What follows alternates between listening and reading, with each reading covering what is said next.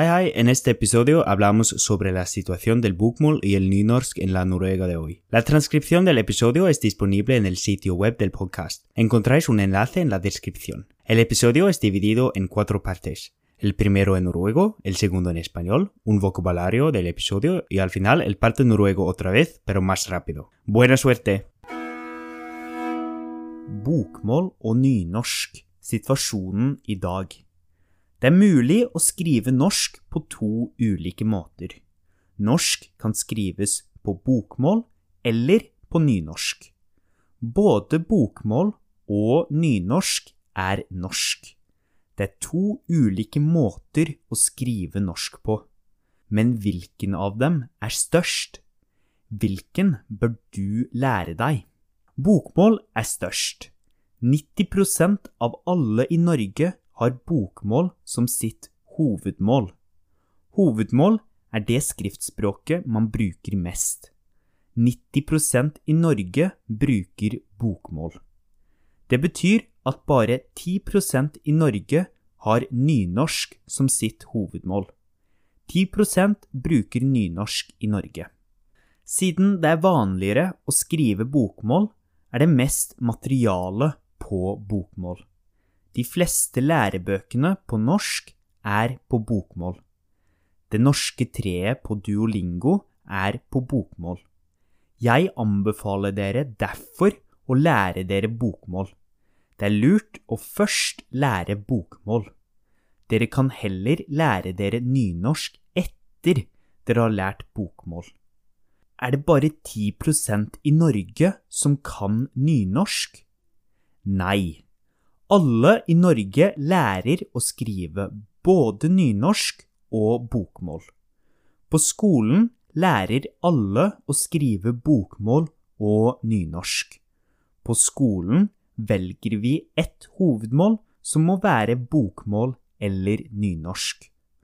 Hovedmål betyr det foretrukne skriftspråket.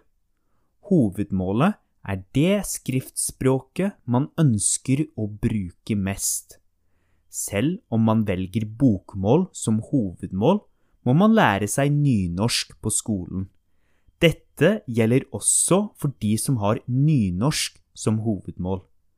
De som har nynorsk som hovedmål, må også lære seg bokmål. Alle i Norge kan altså skrive både nynorsk og bokmål. Mitt hovedmål er nynorsk, men jeg har skrevet dette på bokmål. Jeg snakker bokmål nå siden jeg tror det er viktigst at dere lærer dere bokmål først. Bokmål er vanligere enn nynorsk. Men jeg har nynorsk som hovedmål. På skolen skrev jeg mest på nynorsk. I dag er jeg like god til å skrive både nynorsk og bokmål. Jeg kan bokmål like godt som nynorsk, siden det er så mye i Norge som er skrevet på bokmål. Mange aviser og bøker er skrevet på bokmål. Mange som har bokmål som hovedmål, synes nynorsk er vanskelig. Nynorsk er sjeldnere enn bokmål. Det gjør at folk som har bokmål som hovedmål, ofte lærer seg dårligere nynorsk enn bokmål. De skriver ikke like bra på nynorsk som på bokmål. Kanskje var jeg heldig som lærte meg nynorsk fra jeg var liten? Un resumen en español. Como ya sabéis, se puede escribir el noruego en dos maneras distintas, bokmål y nynorsk. Ambos son igualmente noruegos, pero el bokmål es mucho más grande que el nynorsk. Aproximadamente el 90% de los noruegos escriben bokmål, mientras que solo 10% usa el nynorsk regularmente. Ya que el bokmål es la variante más grande, la mayoría del material para aprender el noruego es en bokmål. La mayoría de los libros de texto son en bokmål. Entonces os aconsejo aprender el bokmål primero y el nynorsk más tarde. Aunque solo el 10% de los noruegos prefieren el nynorsk, todos los noruegos tienen que aprender ambos, bokmål y nynorsk. En la escuela se elige una variante principal, pero todos los noruegos han que aprender los dos, a pesar de su variante preferida. Yo tengo el nynorsk como mi variante preferida, pero hago este podcast en Bookmall por las razones que ya he explicado. Creo que los que desean aprender el noruego deben empezar con el Bookmall. La mayoría de los artículos en los periódicos noruegos y los libros publicados son en Bookmall. El conocimiento del nynorsk varía mucho de persona a persona.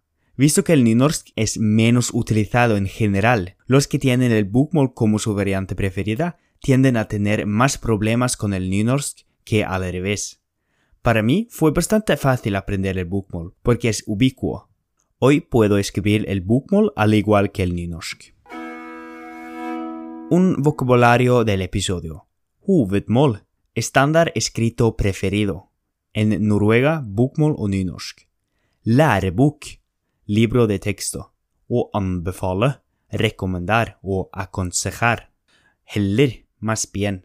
Foretrekke, preferir, selv om, a pesar de. Gjelder, se aplica a. Både og.